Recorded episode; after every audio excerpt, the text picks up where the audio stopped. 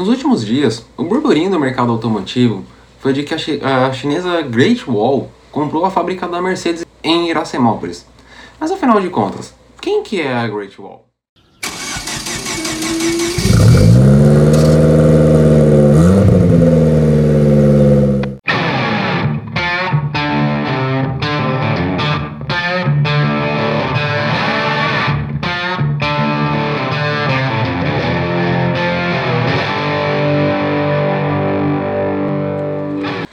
Galera, tudo bem com vocês? Eu sou o Michael Tavares, sejam bem-vindos ao Diário Automotor.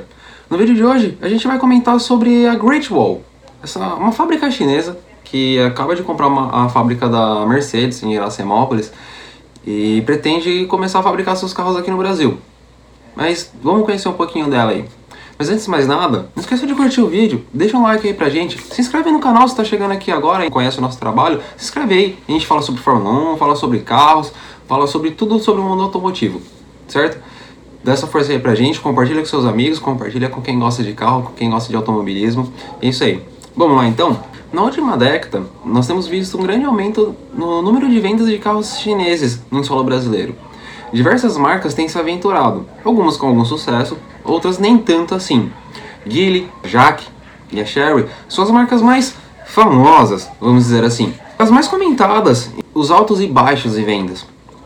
A Geely já abandonou o barco. A Lifan está indo pelo mesmo caminho. A Jaque tenta se reerguer com carros elétricos. E a Sherry, que teve 50% de sua operação nacional adquirida pelo grupo Caoa, sim, famoso grupo Caoa, é a única que vem de fato prosperando, muito graças ao grande trabalho de marketing desenvolvido pelo grupo que ajudou a transformar a Hyundai no que ela é hoje. Mesmo assim, o advento dos SUVs, um grande mercado aí que vem crescendo dia após dia, mesmo nessa crise que a gente está passando ultimamente, chama a atenção de, de novos investidores.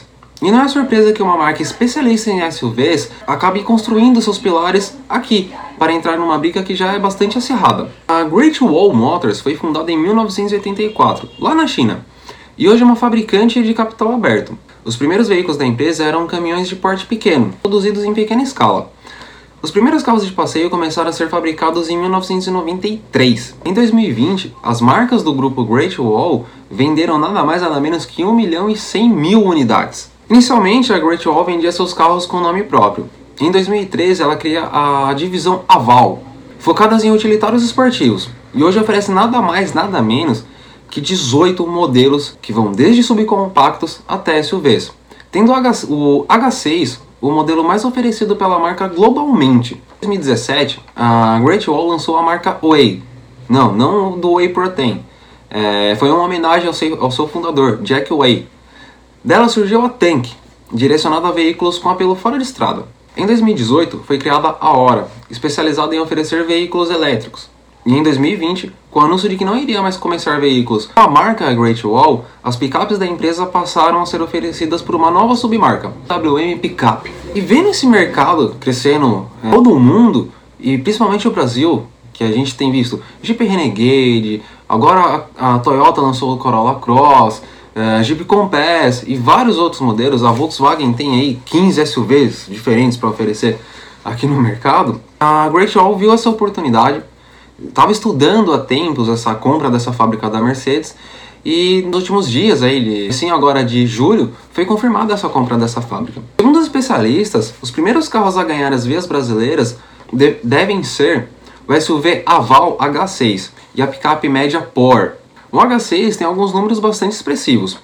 Com 4,65 metros de comprimento e 1,88 de altura, 1,72 de largura, 2 metros 73 de entre-eixos, ele oferece espaço para até 5 ocupantes, com conforto, né, visto esse tamanho.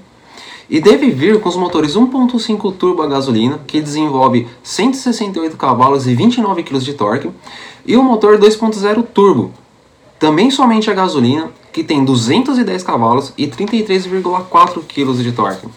O câmbio é sempre o automatizado de, 7, de dupla embreagem com 7 velocidades. E para falar mais sobre a Great Wall e os modelos que a marca vai ter que enfrentar aqui no Brasil, eu vou chamar o Thiago Moreno, que está sempre aqui com a gente, para comentar com vocês quem que ele vai brigar nesse mercado. É com você, Thiagão. E aí, turminha do Diário Automotor? Tá na hora do take do Thiago. Vamos lá. Então vocês leram aí e o Michael está falando com vocês sobre a Great Wall Motors, né? Mais uma chinesa que deve vir aí para o Brasil. E circulou um monte de notícias já falando que eles compraram a fábrica da Mercedes em Iracemápolis, né?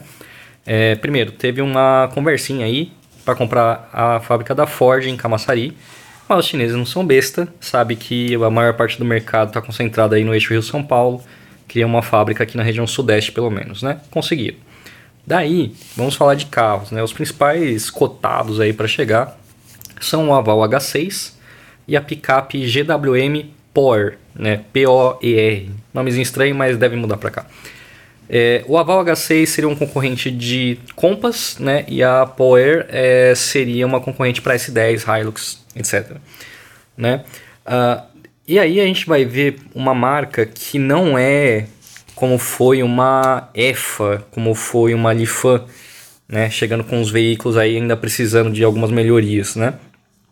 A Great Wall já tem muito tempo de mercado, já é muito grande dentro da China e tem uma presença muito forte já na Ásia e na Oceania como um todo. Na Austrália eles são muito bons também. É, questões em relação à tecnologia, vamos por partes, né?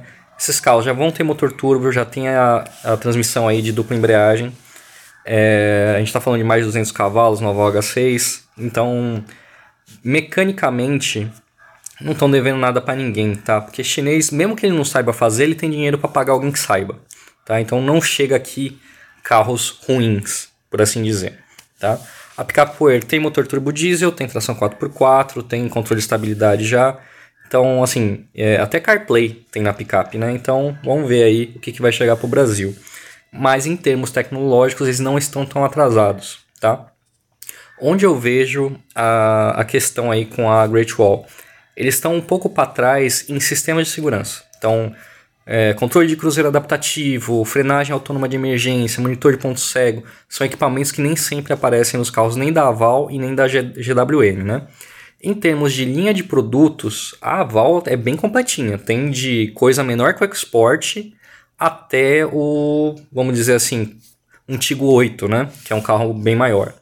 É, eles vão começar, chuto eu, porque eu, eu tenho né, poderes cósmicos fenomenais, com a, o H6 mesmo ou um carro maior, porque não se entra no mercado que você não conhece para disputar volume, né? É, se der errado, você tem muito investido já. Então é melhor começar com uma operação pequena, vendendo em volumes mais baixos, para entender o mercado, para saber o que você vai fazer. Né? E para você conseguir viabilizar uma operação pequena, você começa com um carro de alto valor agregado. Então pode botar aí que vocês vão pagar 150, 200 pau nesse carro aí, no Aval H6. Pode ficar tranquilo. Se a Sherry consegue vender Tigo 7 e 8 a 200 conto, eles vão fazer a mesma coisa, tá? Fiquem tranquilaços com isso. Esse foi o take do Thiago, espero que vocês tenham gostado. Se não, problema de vocês e até a próxima. Bom, vocês viram aí que a Great Wall vai ter bastante carro para ela brigar. O Compass, uh, acredito que seja esse principal concorrente dela, que tem domina o mercado praticamente. E a Great Wall tá vendo uma ótima oportunidade no mercado brasileiro e ela quer aproveitá-la. Mas a gente sabe que os povos que habitam esta terra costumam torcer o nariz para carros que vêm de fora do país, principalmente os chineses. Mas a gente tem visto ultimamente uma tendência de que essa imagem está mudando. E com tanto de tecnologia embarcada nos carros da Great Wall e também das outras chinesas, só ajuda a marca a mudar essa situação. Ou seja, talvez esse preconceito pode começar a cair em terra. Os compradores desse carro não se preocupam mais somente com a marca, e sim com o que os carros oferecem. Né? Última notícia aí, falando um pouquinho de automobilismo, a Peugeot acaba de lançar o 9X8, carro com que ela pretende competir em Le Mans. Vai competir na categoria LMDH, se não me engano, com a categoria que pode correr, que vai correr até carros protótipos de Daytona. A gente ficou bastante excitado com essa informação deles. Soltar aí no nosso Twitter e no nosso Instagram mais algumas informações sobre esse carro. É, ele vem com um V6 aí de 600 cavalos e junto combinado com motor elétrico pode chegar até 1000 cavalos de potência.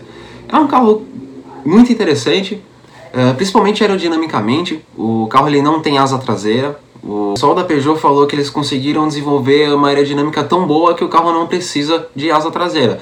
E, obviamente, eles não vão falar o que, que eles fizeram para isso. Também, na Fórmula 1, a gente vai ter a primeira corrida sprint. Primeira Sprint Qualifying, que vai ser uma corrida de 100 km que vai definir as posições de largada para a corrida de domingo. Em Silverstone vai ser essa, essa primeira fase, né, essa, primeira corri essa primeira sprint qualifying, essa primeira corrida de classificação e vai ser bem interessante. Vocês não viram ainda o vídeo, eu vou deixar aqui, no, aqui em cima no cardzinho para vocês como é que vai funcionar, mas dando um resumo basicamente, básico aqui. Vai ter o treino livre classificatório de sexta-feira, o primeiro treino livre. No lugar do segundo treino livre, vamos ter a classificação ao mesmo molde do que nós temos hoje, com Q1, Q2 e Q3. Definidas as posições, no sábado de manhã, vai ter o treino livre normalmente, e aí, no horário que seria a classificação normal, terá essa classificação sprint, que vai ser uma corrida de 100 km. Em Silverstone vai dar mais ou menos ali 16, 17, 18 voltas mais ou menos. E o vencedor dessa sprint qualifying é que vai largar na primeira posição no domingo. Aí você deve estar se perguntando: ah, mas é questão de pneu, questão de estratégia. Os pneus serão de escolha livre para todos os pilotos. Como vai ter uma mini corrida, eles vão fazer o Q1, Q2, Q3 na sexta-feira, então a Fórmula 1 falou: não, vai todo mundo com pneu livre. É isso, galera. Essa, só, essa é a principal notícia aí desse mês de julho, que começa esse mês uh, com uma informação, digamos que bombástica ou não. É isso. Temos as notícias aí também da, da Fórmula 1, de Le Mans e aguardem que logo menos vem mais. Não esqueçam de curtir o vídeo, se inscreve aí no canal, segue a gente nas redes sociais, está passando aqui embaixo ó, nosso Twitter, nosso Instagram. Vocês vão pode seguir a gente aí, pode procurar a gente que a gente vai estar tá soltando cada vez mais informações lá, se, é, conversando com vocês.